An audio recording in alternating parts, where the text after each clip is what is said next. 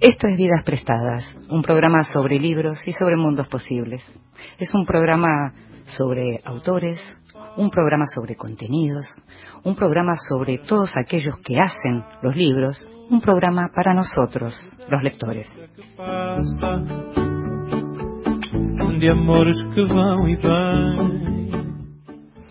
Y a nosotros los lectores nos gusta que nos lean en voz alta. Y esta vez le pedimos a la escritora Adriana Riva que nos leyera un fragmento de Grandes Esperanzas de Charles Dickens.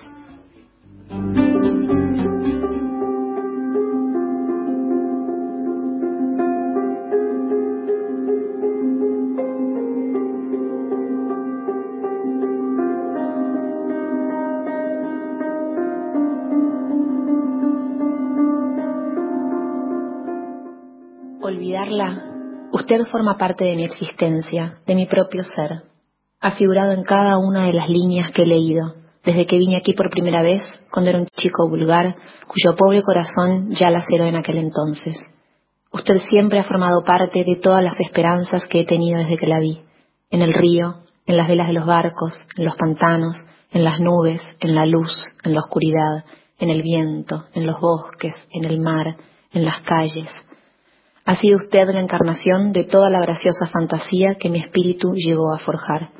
Hasta la última hora de mi vida, Estela, no podrá usted evitar que siga formando parte de mí mismo, parte del poco mal o bien que existe en mí.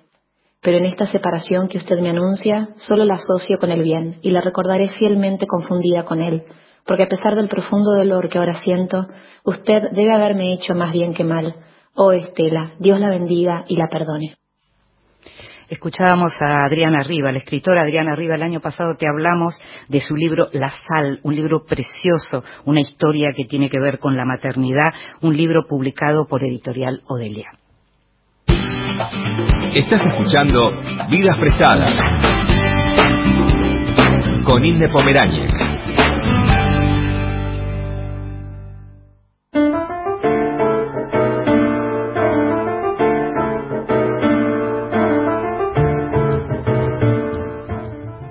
Seguimos en Vidas Prestadas, este programa sobre libros y sobre mundos posibles, y te hablábamos de autores, y sabes que todos nuestros programas hay un autor o alguien muy vinculado al mundo del libro que es entrevistado, porque es eso la columna vertebral de este programa que está saliendo en este momento en vivo, como tantas cosas que cambian por la pandemia, estamos saliendo en vivo, todo durante todos estos meses desde el Estudio Mayor de Radio Nacional, aquí en la calle Maipú. Y te decía que la entrevista es la columna vertebral de nuestro programa y hoy, al otro lado del teléfono, está una persona que conozco hace muchos años, una persona que admiro mucho desde el primer momento y que es una fortuna realmente tenerla en esta madrugada de lunes al otro lado del teléfono y es Laura Ramos. Hola Laura, ¿cómo estás? Hola Inde, querida, ¿cómo estás? Bien, muy bien, rarísimo haciendo programa en vivo. Ya me estoy acostumbrando, pero no deja de ser raro esto de hablar por teléfono en lugar de verte el rostro, Laura Ramos. ¿Vos cómo estás? Hola, hola. Se nos cortó, me parece que se nos cortó. ¿Estás ahí? A ver, estamos hablando con Laura Ramos, la autora de Infernales, esa biografía de, los hermanos Bronté, y digo los hermanos porque históricamente hablamos de las hermanas Bronté, pero en este caso lo que hace Laura, entre otras cosas, es recuperar la figura de Branwell, el hermano varón de las hermanas Bronté. Pero te decía que Laura la conozco hace muchos años y que la admiro desde siempre, porque es una de las personas que con sus columnas renovó el estilo de las crónicas en la Argentina. Sus columnas en ese momento de la noche, sus columnas ultramodernas de la noche que salían en el diario Clarín. Estamos hablando de Buenos Aires me mata y de Ciudad Paraíso y está Laura de nuevo ahí. ¿Estás ahí, no? Sí, aquí estoy. Te preguntaba cómo la estás llevando, Lau. Bueno, yo más allá de, de las tragedias y de lo mal que la está pasando muchísima gente, eh, en lo personal la paso súper bien porque a mí me gusta, me encanta estar encerrada. La cucha. Eh, sí, recontra. Eh, o sea, de hecho, no me cambió mucho la vida. Mm. Eh, solo que ahora ya no hay distracciones. Claro, claro, claro. o sea que realmente estoy recontra feliz. ¿Y, ¿Y cómo es? Estábamos justo cuando se cortó, yo estaba mencionando y recordando lo que eran tus columnas y tus, tus crónicas de esas noches eh, de los 80, de los no, comienzos de los 90. ¿Cómo pasaste de hacer esas coberturas a estar en la cucha? sí, eh, es gracioso porque es como el reverso total. Claro. Eh, claro, pensaba ahora eh, nadie me tiene nadie me tiene que decir eh, hay una fiesta o nadie me puede decir hay una fiesta. Entonces estoy feliz porque no hay fiestas y puedo seguir eh, encerrada al lado de un fuego con una manta, eh, con un libro o, escribiendo. Claro. Es mi estado ideal. ¿Cuánto hace que estás en ese estado ideal y cuánto hace que saliste de la fiesta, digamos?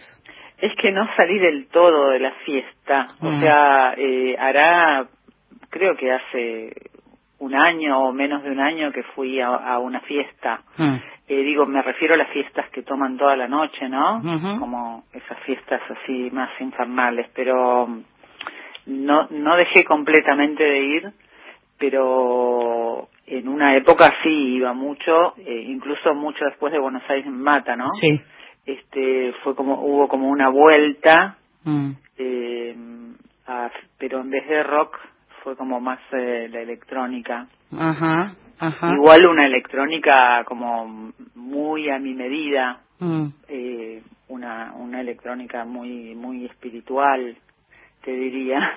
Laura, cuando hablamos em, la vez pasada, eh, eh, y te hice una entrevista para Infobae cuando salió, cuando se publicó Infernales finalmente, después de un trabajo de ocho años, un libro que muchos esperábamos mucho, con mucha ansiedad, em, y, hablamos de lo que tenía que ver con, con tu gusto por, por esa época, con el trabajo que habías tenido y demás, y cuando eh, en general uno sabe, digamos, que en, el origen de tu infancia y en la familia en la que naciste, con un padre muy vinculado a la política, como era Jorge Abelardo Ramos, con una madre feminista, había como una expectativa en relación a, tus lecturas y en relación a tus gustos, y vos, de alguna manera, ibas por otro lado, ¿no? Es decir, esperaban que te dedicaras a, la política y al feminismo y vos leías a Luisa Medialco, todas las hermanas Bronté. Sí, eh, no, no creo que esperaran que me dedicara a la política porque desde muy chiquita este, mostré una inclinación por, por la literatura y una, y una falta de interés en la política. O sea que creo que eso no había una expectativa en, en esa dirección. Eh, la expectativa era como más en relación a a una a un futuro relacionado con, con la modernidad me parece tenía como una hmm. especie de de exigencia de ser moderna porque mis padres era como eh, por lo menos en su juventud eran unos como unos modernos hmm. desde la desde la los muebles que elegían, los BKF, que eran, bueno, viste esos sillones sí, sí, claro que bueno ahora se usan un montón pero en esa época había muy poquitos que, que eran con cueros de vaca y con un fierro negro este yo todavía los tengo eh, o sea tenían una atracción por la modernidad desde que fumaban allí en, en Marruecos este al el marxismo no sí sí. Que porque forma parte digamos del mismo movimiento de de la época, me mm. parece a mí. Mm. Este, entonces eh, creo que ellos deseaban fervientemente que fuera yo una chica moderna, como el libro de Aira. Ahora, vos en algún momento también dijiste que necesitabas huir del mundo real. Decías eh, en una entrevista con Gabriela B. Germán, dijiste, no leo diarios, no veo TV y escribo como en el siglo XIX para poder seguir viviendo en este con los ojos semicerrados. Tal cual. ¿Seguís pensando así? Sí, tal cual. Lo, lo, es más, o sea, en ese momento lo era un anhelo y ahora es una casi una realidad para mí. Mm. Eh, sí, sí, suscribo cada cada una de las de esas ideas. Este, pero claro, estoy pensando en esa chica moderna eh, que ellos aspiraban eh, a, que yo fuera, me cortaban el pelo cortito, mm. eh, me regalaban muñecas de pelo corto, no tenía ninguna muñeca de pelo largo. no se me ocurría hacerles peluca, pero sí yo me usaba unos pañuelos de mi madre, esos pañuelos de seda que se usaban en aquella época las señoras, y con eso me ponían el pelo, hacía como algún tipo de, de de trampa, artilugio para que parezca pelo. y, fue en contra, digamos, fue en contra de esas expectativas que escribiste tu primera novela, Diario íntimo de una niña anticuada, digamos. Total, sí, claro, fue una respuesta. Fue una respuesta. este, pero de todas maneras ellos no estaban en contra de eso, digamos. Era, o sea, el Mujercitas en un libro prohibido eh, porque para ellos eh, era lo más reaccionario que podía haber mm. eh, ese, libro, pero de todas maneras eh, había una comprensión de una, un respeto hacia mí, hacia lo que a mí me gustaba y, y me regalaban a César Vallejo, me regalaban todo, o sea, García Márquez, eh, y libros súper 10 días de conmovieron que conmovieron al mundo cuando tenía 11 años o sea estaban todo el tiempo como dándome libros y desafiándome. Pero vos los leías yo los leía sin entender nada mm. leía eh, leí 100 años que conmovieron al mundo un poco o, lo leí todo tal vez pero no entendía absolutamente nada. Lo que me gustaba era leer era seguir los ojos eh, sobre las letras.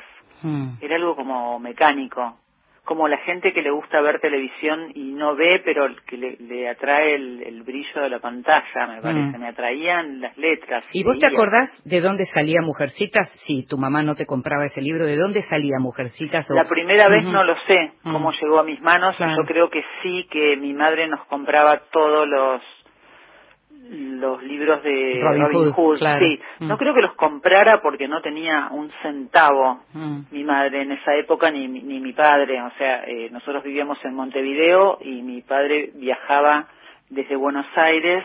La librería actual, Hernández, fue fundada por un señor que se llamaba Hernández, que era un tipo adorable, que le daba a mi viejo los libros a consignación, o sea, no los cobraba jamás. Mm. Le daba libros, mm. mi padre viajaba a Montevideo con las valijas llenas de libros, se mm. los daba a mi madre y ella tenía que venderlos, o sea, esa era eh, de donde salía la fuente de nuestro dinero. Ingresos, claro. Entonces, bueno, lógicamente eh, no teníamos un centavo, pero como mi madre estaba en el mercado del libro, porque había creado una distribuidora, la distribuidora del Mar Dulce, que era mm. ese Mar Dulce, que era el Río de la Plata, que era dulce para nosotros porque era el que nos separaba y nos unía a mi padre, mm.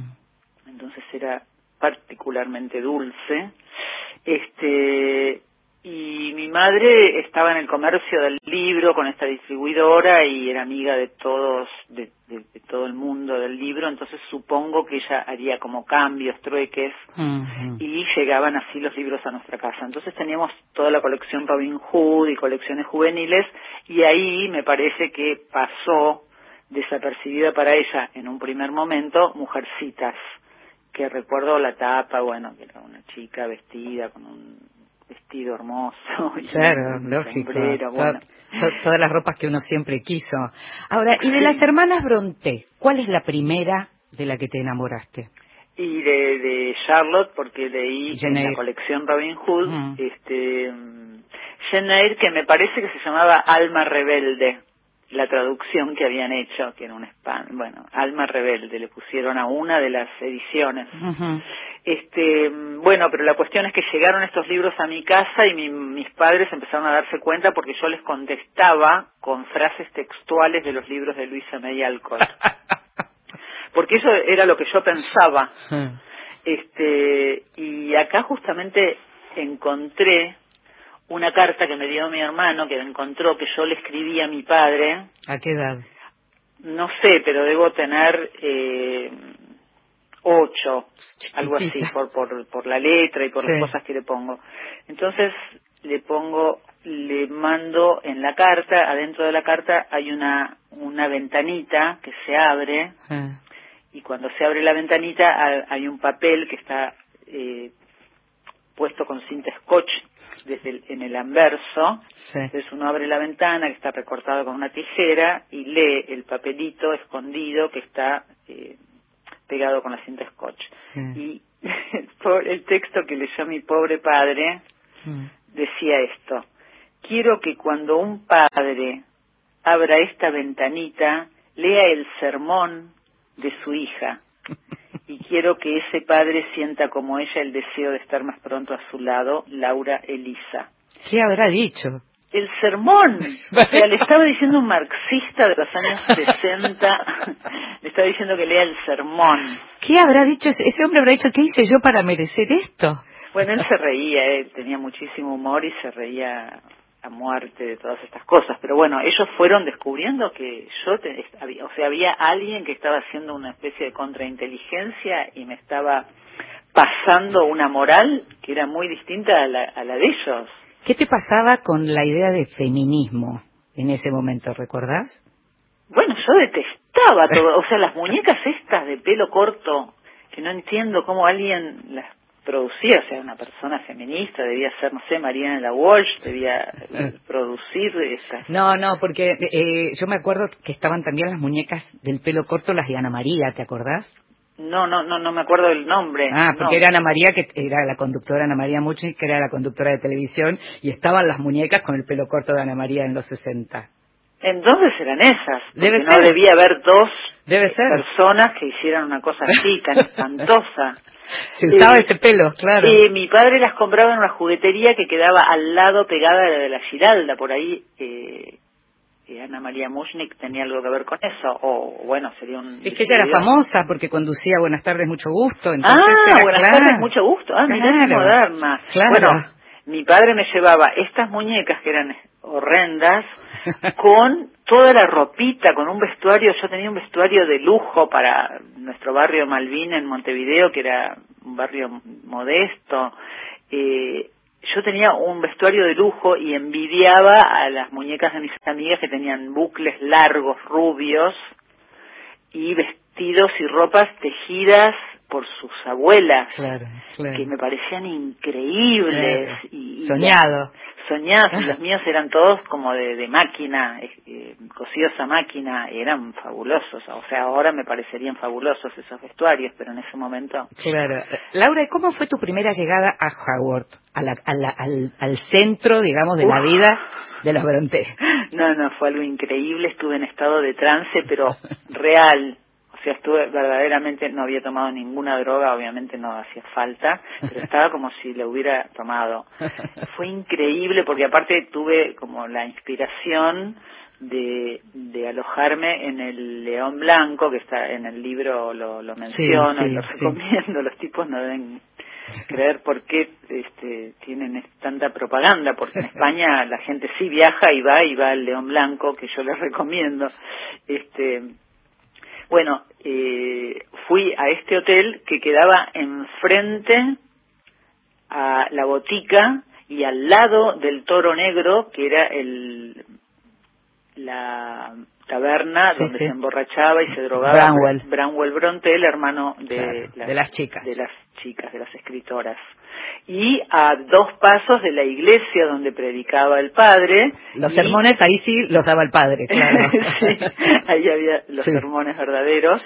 Y a una cuadra de la casa museo, que era la casa de ellos, que quedaba atrás de la iglesia. Todo soñado, todo soñado. O sea que claro. estaba todo ahí. Claro, claro. O sea, me dejó un... Tomé el tren, después tomé otro tren, porque es complicado llegar, no imposible para el que quiera, en mi libro les hago, les doy todas las instrucciones para llegar. Este, o sea, es complicado, pero para nada imposible. Eh, y llegué ahí me dejó un llegué al, pueblo más cercano me tomé un, un taxi hasta un momento y después la- el final lo- fui caminando con un carrión eh, y llegué al León Blanco me alojé ahí que aparte era eh, un hotelito como antiguo realmente de época aunque me decepcionó muchísimo que la chimenea era de mentira, había unos leños de mentira. Y ahí ya me eh, pero bueno, estaba tan este eh, emocionada. Claro, pero estaba tan eh, determinada mm. a no quitarme el estado de trance. Claro, Estaba determinada. Nada, iba a poder contra eso. Nada iba a poder contra eso. Entonces eh, vi los leños, vi la, la el, el, gas. Trucho. Y no me el gas trucho y no me importó. Eh, y subí las escaleras y la habitación era divina y daba al páramo y a una parte del pueblecito. Claro eh, o sea que no me importó y esa misma tarde, o sea, tiré el carrión ahí y me fui corriendo, todavía estaba abierto el museo hasta las 7, creo que eran las 6, mm. Estaba, no sé, sin dormir, extenuada, qué sé yo, no me importó nada, fui corriendo al museo, había una cola como de, turistas de cualquier cosa, como mm. gente que hablaba en distintos idiomas y que iban ahí como que estaban paseando por Inglaterra iban ahí porque era el museo alguien les dijo que había que ir no claro, claro, ni idea claro y había una chica haciendo una visita guiada yo los salteé a todos estos europeos este frívolos y también a la chica que estaba haciendo la visita guiada y me metí en la casa y no podía creerlo. Fue algo increíble meterme en, en subir por las escaleras y estaba el reloj el padre daba cuerda todas las noches, estaba ahí el reloj, estaba la cama, la camita, era una réplica, no me importó que fuera una réplica de la camita donde dormía Emily Bronte, una réplica de los soldaditos de madera que Branwell eh, había recibido como regalo y que comenzaron, fueron como el inicio de las obras de los hermanos. De, las tres hermanas y obviamente también de, de Eh, la cama de la tía que después se convirtió en la cama de Charlotte, en la habitación que finalmente fue Charlotte, mm. y lo que me volvió completamente chapita fue la sala, bajé, después de ver las habitaciones, las, las otras, bajé a la salita mm. y ahí me quedé parada en el umbral y después me metí en un rincón esperando que se fuera la gente que se estaba yendo y vi el diván donde había eh, muerto Emily. Ah. Después me enteré, porque estaba todavía en plena investigación, eh, que, que, Emily no había muerto en ese diván, sino en su dormitorio. Mm. Pero bueno, yo lloré ante el diván falso, como ante el diván, ante el soldadito falso, la cama falsa y el leño falso. Lo consiguieron. Sí, lo recontra consiguieron. ¿Sabes qué, Lau? Vamos a seguir hablando en un ratito más de tu Infernales, vamos a hablar también de en qué estás ahora, pero ahora te invito a que escuches música conmigo. Bueno, encantada, gracias.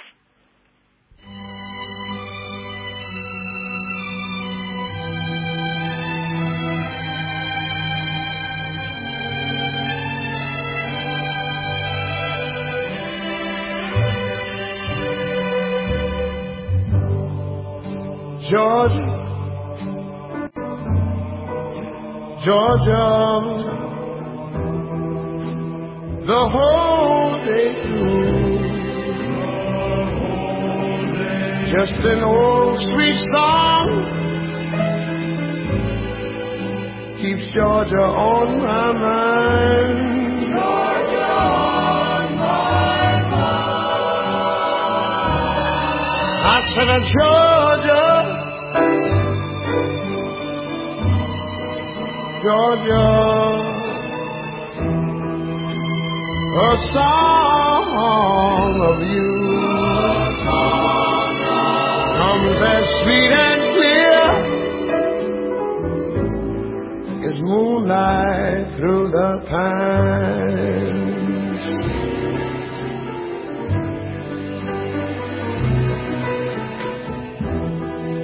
Other arms reach out to me. Other eyes smile tenderly.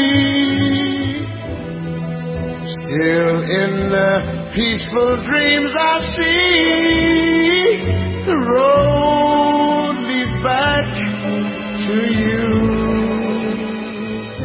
I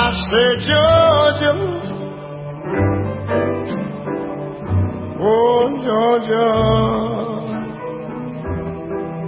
No peace I find. Just an old street song keeps Georgia on my mind. Georgia on my mind.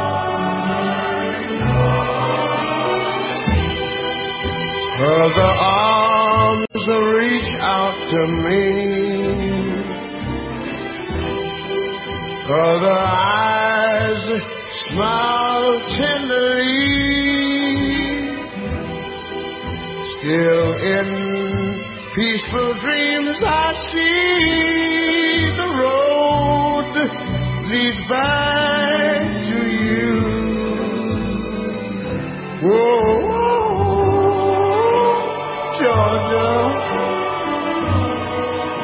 Georgia, Georgia. On My Mind por Ray Charles.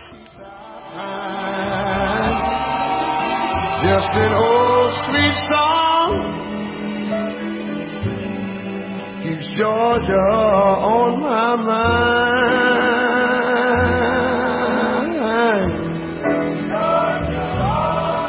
I said just an old sweet song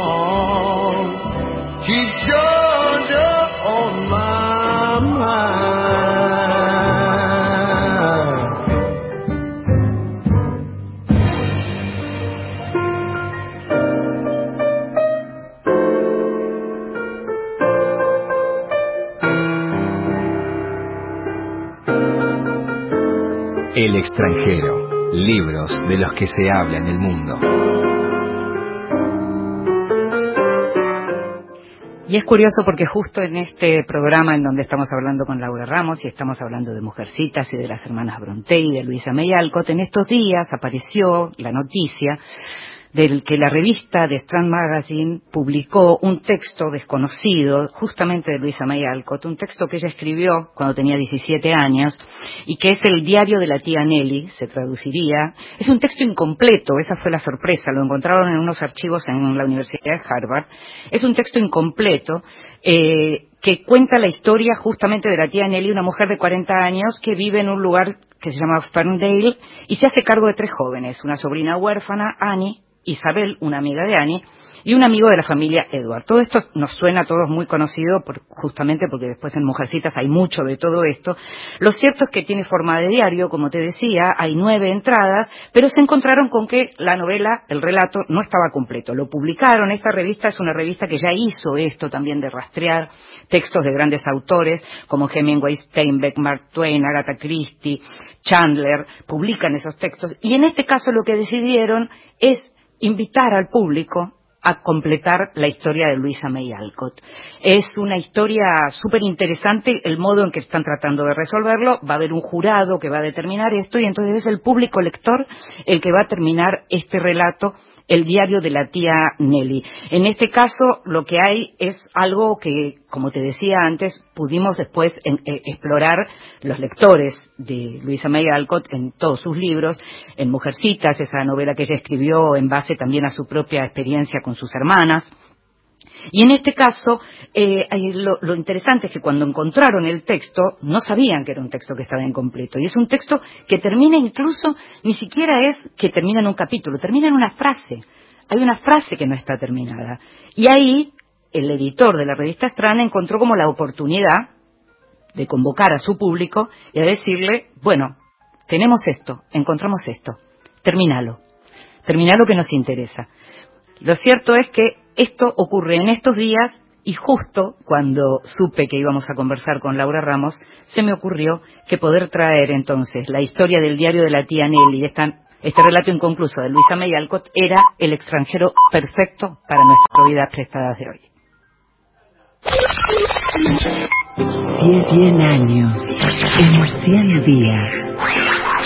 27 de agosto, Día Nacional de la Radio. Terremoto de San Juan, Radio del Estado.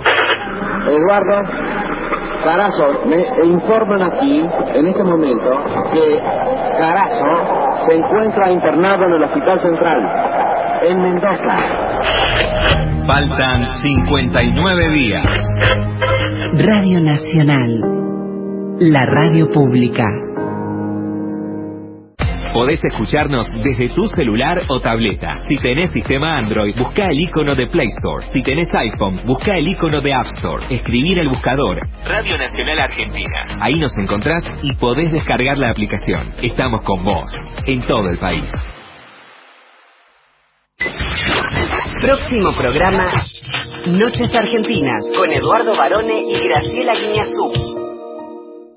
Soy Víctor Heredia y como imaginarán estoy cumpliendo con el autoaislamiento. Solo quiero decirles a los más jóvenes, a los que son menores de 40 años, que como bien saben son atacados menos gravemente, que le den una mano a los adultos mayores. Una compra, un trámite les puede salvar la vida. Sigamos escuchándonos en Radio Nacional, la radio pública. Quédate en casa. Cuídate, cuidanos. Nacional, la radio pública una acción poco menos que siniestra de la Agencia Federal de Inteligencia que tuvo como víctima al juez de garantías de Avellaneda, el doctor Luis Carsoglio. Llega el día, Mario Giorgi. Sabemos toda la importancia que tiene el Poder Judicial dentro de lo que es la República y sin Poder Judicial no hay República. Lunes a viernes, desde las 5 de la mañana. Afortunadamente, dentro del Poder Judicial hubo reacciones en cuanto a denunciar este tipo de acciones. Confiamos en que el Poder Judicial responda a los requerimientos de la obra y esperemos que todo llegue a buen fin, ¿no? Por Nacional, la radio pública. Vidas prestadas. En la noche de la radio pública.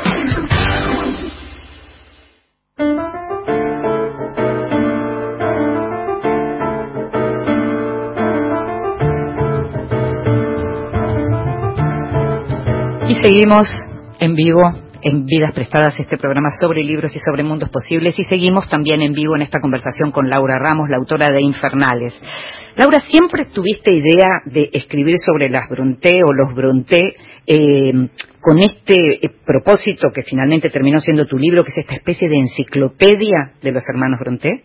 No, en absoluto, no, no, no nunca lo tuve como proyecto. Mm. Eh, no sé cómo surgió, supongo que tuvo que ver con, con mis lecturas de, de las obras de ella, de ellas, especialmente de Emily, que fue quien me produjo más escosor, más horror eh, y más también Más conmoción. curiosidad, Ujú, claro, claro. ujú. Y, y me produjo sí como una, una curiosidad, algo como un ser humano pudo escribir esto, como una mujer pudo escribir esto. Cuando decís esto, ¿hablas de Cumbres Borrascosas? Sí, Cumbres Borrascosas. Cumbres, eh, bueno, es una obra realmente demoníaca. Sí. Este y, o sea, su- transcurren como como está como muy dicho ya eso para los conocedores de Sí. la de la obra que transcurren en el infierno Mm. y sus personajes son infernales, Sí, ¿no? claro. Digo, algo del título tiene que ver con eso también, más allá de que los hermanos, los cuatro hermanos, llamaban mundo infernal a los escritos, cuando sus escritos juveniles eh, eran llamados por ellos nuestro mundo infernal, entonces, eh, porque ellos tenían que hablar con eufemismos para que su padre y su tía no se enteraran de que estaban escribiendo esos textos que son previos a las obras que todos conocemos. Mm, Me contabas cuando hablamos la vez pasada, y bueno, y es algo que también está en tu libro y demás, cómo de alguna manera fue Charlotte Brontë la que determinó el modo en que se los iba a conocer durante tanto tiempo, ¿no? Es decir, cómo armó y creó la imagen de ellos que ella quería que quedara. Claro, eso fue sí en, en 1850, luego de la muerte de los hermanos, Mm, eh, la imagen que había quedado, digamos, entre el público, entre los lectores, era mm, un poco de horror, porque si bien Jane Eyre había tenido un éxito extraordinario y las otras dos, tres obras de las otras hermanas de Emily y de Anne también, eh, había una crítica hacia la obra, sobre todo de Emily, eh, bueno, eh, feroz, era calificada como, como dijimos recién, demoníaca Mm, mm. eh, y obscena, claro. directamente de obscenidad la, la atacaban. Mm. Entonces, eh, cuando se producen las muertes de los de sus tres hermanos, eh, Charlotte toma la determinación de rehabilitar el nombre de la familia y en particular a ella a quien más le interesaba y a quien más veneraba era a Emily. La que estaba más cerca de su corazón. La que estaba más cerca de su corazón. Eh, aunque no, no era recíproco este, este sentimiento, no es que Emily no la quisiera a Charlotte, sino que Emily toda su vida luchó en contra de la influencia de Charlotte en su vida y la de Anne, que estaba bajo su ala, ¿no? Sí, uno con lo poco que conoce y, leyendo tu libro y demás, en realidad es como si Emily en realidad no hubiera podido querer siquiera, ¿no? O sea, estaba tan tan eh, eh, demonizada ella misma, con sus propios demonios, quiero decir, que quien sabe era ella misma una persona como muy difícil para poder manifestar amor, ¿no? Sí, sin embargo, sí, sí, tal cual eh, de todas maneras ella era una persona feliz contra todo lo que que una imaginaria con mm. todo el imaginario que la que la este, piensa como tan eh, débil y enclenque ella era fuertísima se acerca más al, tu descripción que mm. a la del imaginario popular mm. eh, ella era muy fuerte pero a la vez era una persona muy feliz porque eh, lo que ella deseaba era estar en la rectoría, eh, fue la única de las hermanas que pudo permanecer en la rectoría, eh, eh, quiere decir la casa parroquial, o sea, en su casa.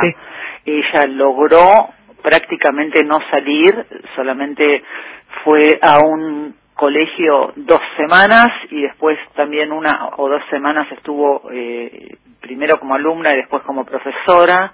A los alumnos les dijo que quería más al, perro de la escuela que a ellos, o sea que al único que estimaba de esa escuela era el perro. Había que creerle. Mm. Y segura, y claro, había que creerle. Eh, y después, la, en el único lugar en el que sí pudo estar, creo que cerca de seis meses o cinco meses, no recuerdo bien, eh, fue en Bruselas, porque ella se propuso y se dio cuenta de que ahí iba a aprender literatura y que iba a aprender lo que ella quería, lo que ella le interesaba.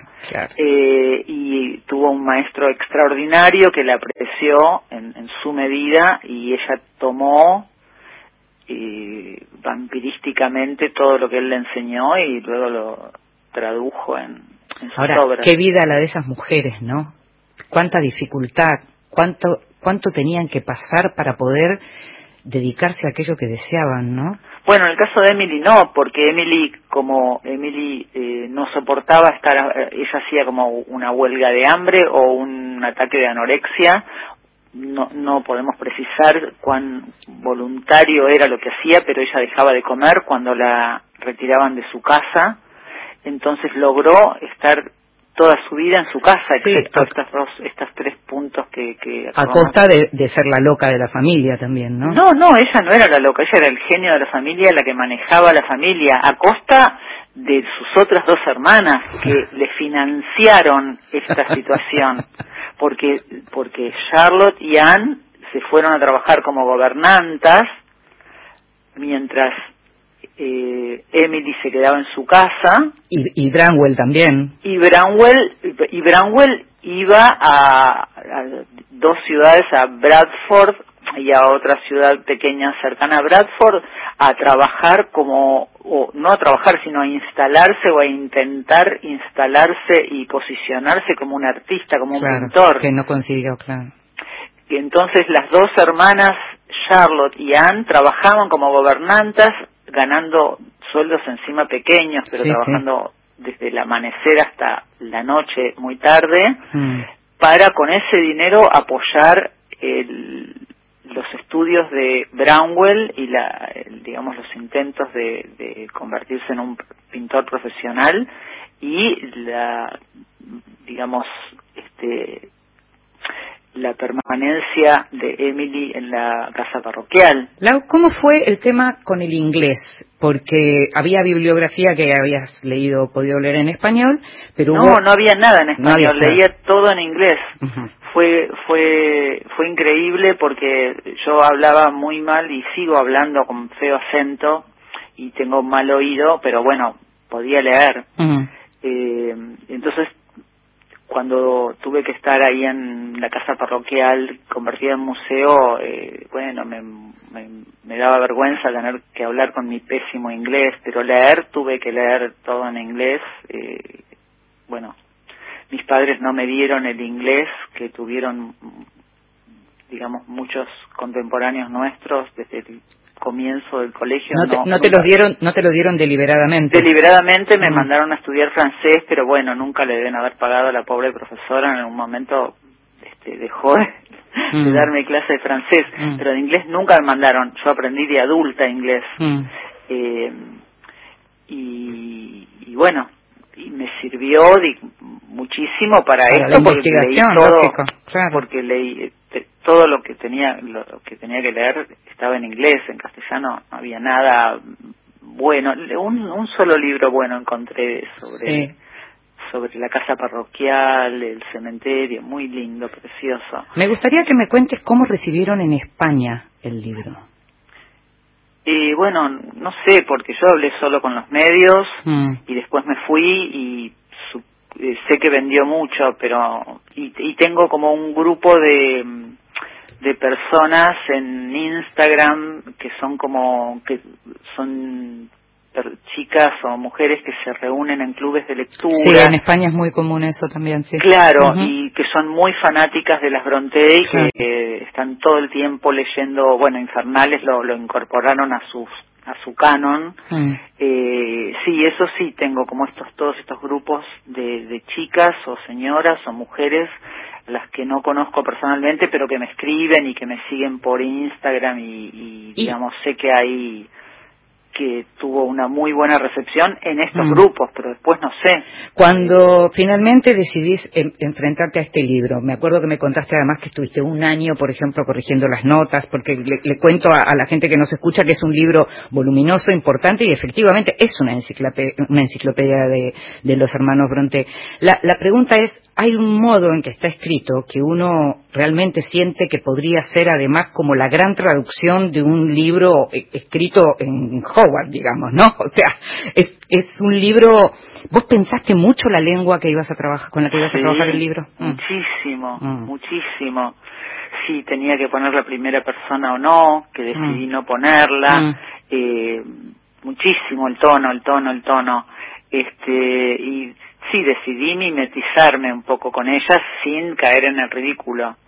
Mm. pero digamos eh, me parece que mi voz está un poco con muy contaminada por por la literatura de ellas sí entiendo este digamos esa fue la, la decisión final mm. o sea escribir un libro a la manera de las Bronté mm. con sin caer en en exageraciones, digamos, porque sin caer en imitación, una cosa Porque si no es una parodia, claro. Si no es una parodia y es una vergüenza y aparte está escrito en español, este, mm. pero pero mm, tenía ganas sí de, de, escribir. Lo que pasa es que yo naturalmente escribo así, naturalmente. O sea, ahora estoy escribiendo otra cosa y me doy cuenta que me que te sale. me sale, claro, me sale ese estilo un poco un poco decimonónico. Pero si estás escribiendo lo que me habías dicho que ibas a escribir, ¿seguís escribiendo sobre el siglo XIX o cambias? Sí, sí, estoy ah. escribiendo sobre, sí, ya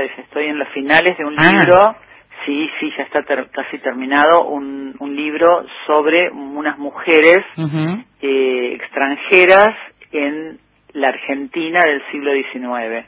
Qué bueno. Son unas aventuras de un grupo de mujeres este, sí, extranjeras que están en nuestra patria, en lo que era la construcción. ¿Pero es una novela o es no ficción? No, no, no, es ah, una biografía. Una biografía. Ah, sí, Seguimos en el mismo registro entonces. Sí, sí, sí. Yo ya me, considero una biógrafa. Mm. Me, doy cuenta que... ¿No te da por escribir ficción en este momento? No, no, no, no. Estoy muy cómoda en este género, muy cómoda. Mm. Ahora introduje la primera persona porque me parece importante que decir qué es lo que qué es lo que yo les estoy mostrando para mí. Pero la primera te acompaña durante todo el relato. Sí, sí, me acompaña, pero no no no es eh, intrusiva. Entiendo. Es como al comienzo aparece y de golpe aparece en algún momento, eh, porque además lo que estoy mostrando al lector, que, que también lo hice en Infernales, fue como mostrar eh, el trabajo, el, el detrás de escena, claro, el detrás de escena. Este, y, les quería contar algo, estaba pensando que, te podía contar este, dentro de lo contable. Y eh, hice varios varios descubrimientos. Eh, que supongo que la sensación que uno tiene cuando hace un descubrimiento histórico eh, debe ser en algún sentido parecida a la de los eh, navegantes del siglo XIX cuando descubrían algo. Mm este porque es un estremecimiento, una excitación. Hay un eureka, ¿no? Cuando uno llega, claro. Sí, es increíble mm, porque es mm. algo real que ha sucedido y que de golpe yo lo descubrí. Mm. Eh, sí, es una sensación muy. Cuando uno consigue hacer además una asociación que de pronto no vio en otro lado. Exacto, cuando atasca vos. Pero bueno, en, en, en, este descubrimiento tiene un, una parte lateral que mm. les puedo contar, sí. que es que me encontré, en esta navegando, me encontré con el abuelo de Borges. Ah, qué interesante. Con Francisco Borges, sí. que era el coronel Francisco Borges, sí. que era un, un joven muy apuesto, muy, muy apuesto, de cutis blanco y el pelo negro y barba, mm. eh, que gustaba, eh, le gustaba jugar al ajedrez, eh, sabía francés, mm. o sea que era un tipo oculto. Sí. Dentro de las limitaciones de la época, estamos hablando del año 1870, digamos. En el año 1870 el abuelo de Borges tenía unos eh, 30 y 30 años, treinta y pico de años, este y, bueno, tenía estas características y además era como muy buen conserva muy buen muy buen conversador y simpático y, refinado en sus maneras. Este ¿Cuándo vamos a tener este libro? Para leer? Yo creo que, que para la feria del libro, no sé si será virtual o real, pero sí. ¿Del año que viene, supongo, Supongo que sí, o tal vez a fin de este año. Mm. Puede ser también a fin de este año, no lo sé. Qué bueno. Todavía. qué interesante, qué bueno. Bueno, Laura, te agradezco muchísimo que hayas estado ahí acompañándome eh, en esta madrugada de lunes. Eh, te agradezco mucho una vez más eh, haberme dado la lectura de Infernales, un libro que yo era de las que esperaba y que no solo no me vi defraudada, sino que más bien todo lo contrario fue muchísimo más de lo que esperaba y, y, de lo, y espero que tu próximo libro también me dé esta satisfacción y le digo a los oyentes que es un libro, que Infernales es un libro que vale la pena siempre leer, que es un libro que, que nos puede llevar a lugares muy distantes, que no vamos a estar ahí, no vamos a estar en Howard como estuviste vos, pero podemos ir con vos, vamos con vos mientras leemos tu libro. Así que te agradezco muchísimo. Gracias a vos, Cindy. Te mando un beso grande. te mando un beso. Chao, chao. Chao.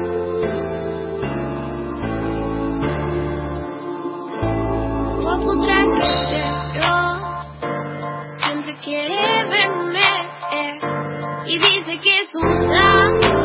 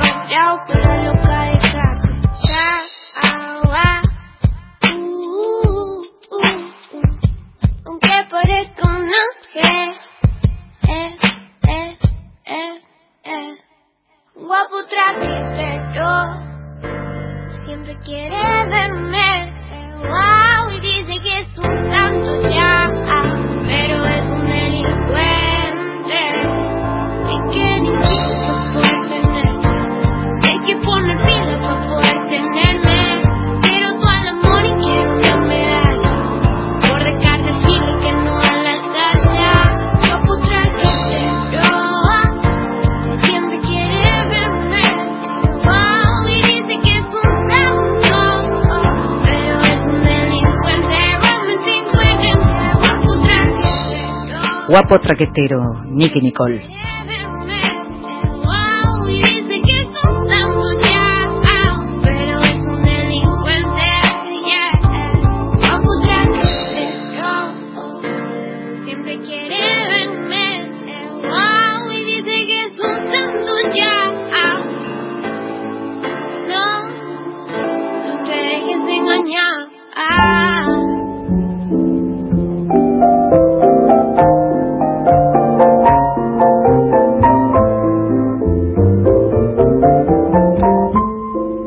Mesita de Luz.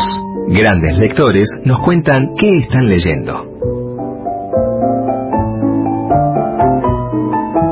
Soy Roberto Herscher, soy periodista, escritor argentino, vivo en Santiago de Chile, donde dirijo una carrera de periodismo eh, y soy autor de eh, un libro que está en Marea, Periodismo Narrativo, y otro que se publicó en Argentina en Tusquets, Los viajes del Penélope. Tengo en mi mesa de luz libros viejos, libros del siglo pasado, pero ¿qué le vamos a hacer? Espero que otros presenten libros más, más recientes, pero yo creo que siempre es bueno, y yo creo que en estos tiempos, en estos momentos de, encierro, de pandemia, eh, me parece que no soy el único que está releyendo o abriendo libros que debió haber leído hace tiempo.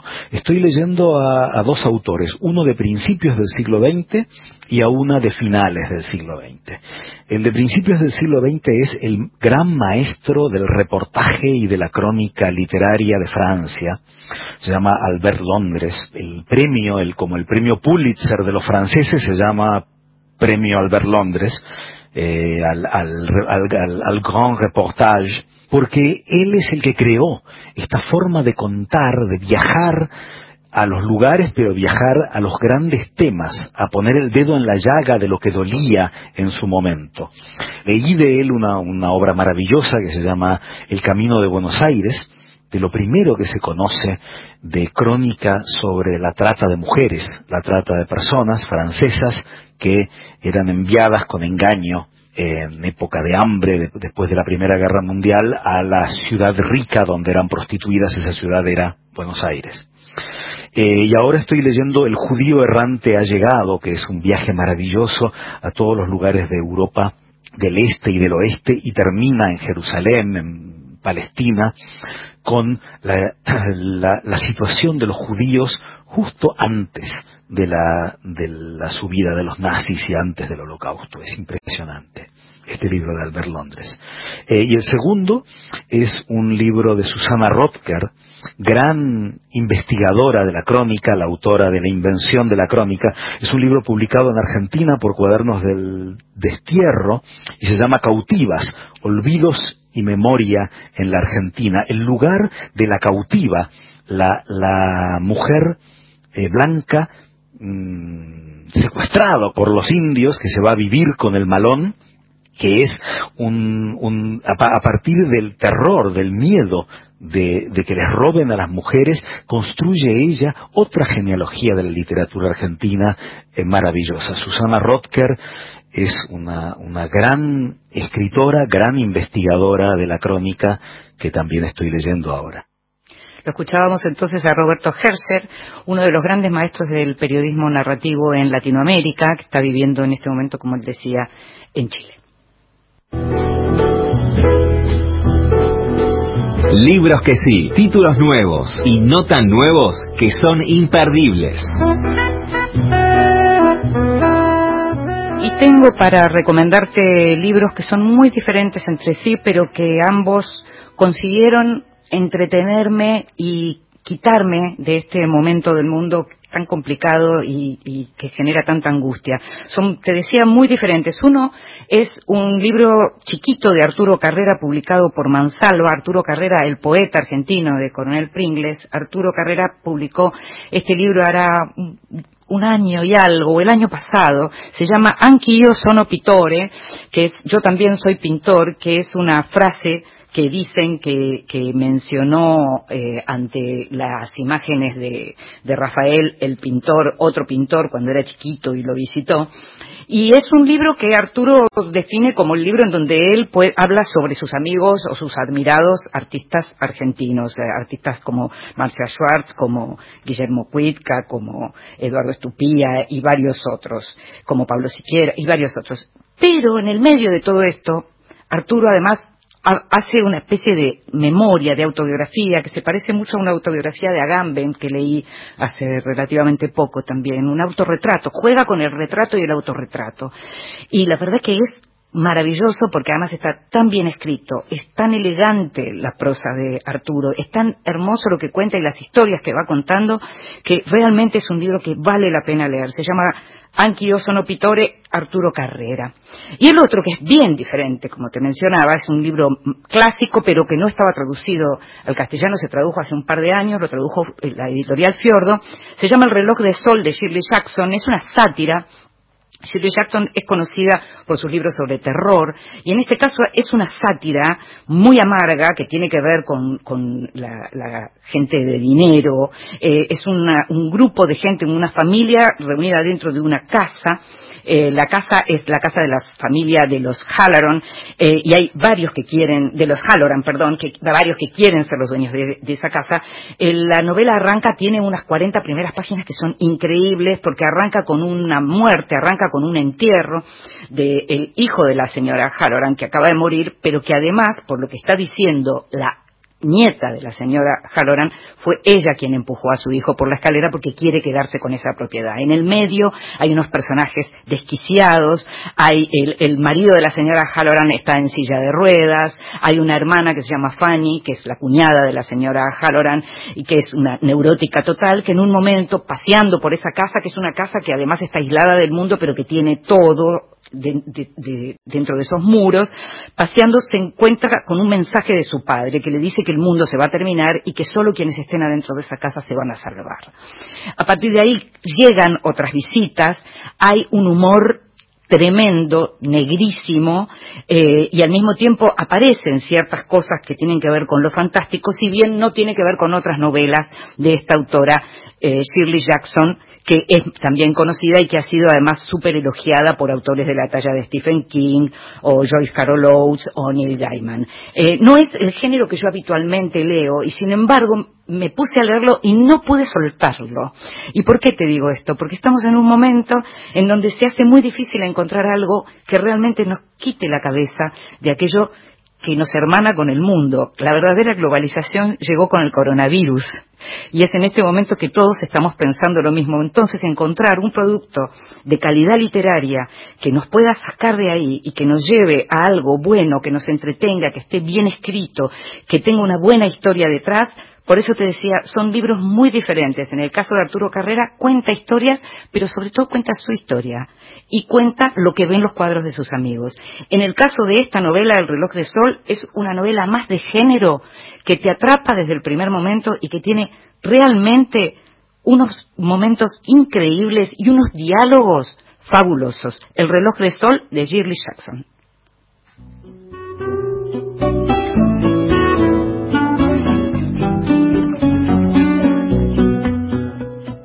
Y llegamos al final de Vidas Prestadas, estuvimos hablando con Laura Ramos, hablamos de las hermanas Bronté, estuvimos escuchando a Dickens, estuvimos hablando también de Luisa May Alcott, sobre el final te estoy hablando de estos libros, tratamos de que tengas siempre varios libros para anotar cuando termina este programa.